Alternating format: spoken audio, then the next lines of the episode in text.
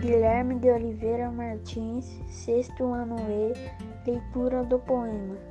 Tente ser para alguém tudo aquilo que nunca foram para você.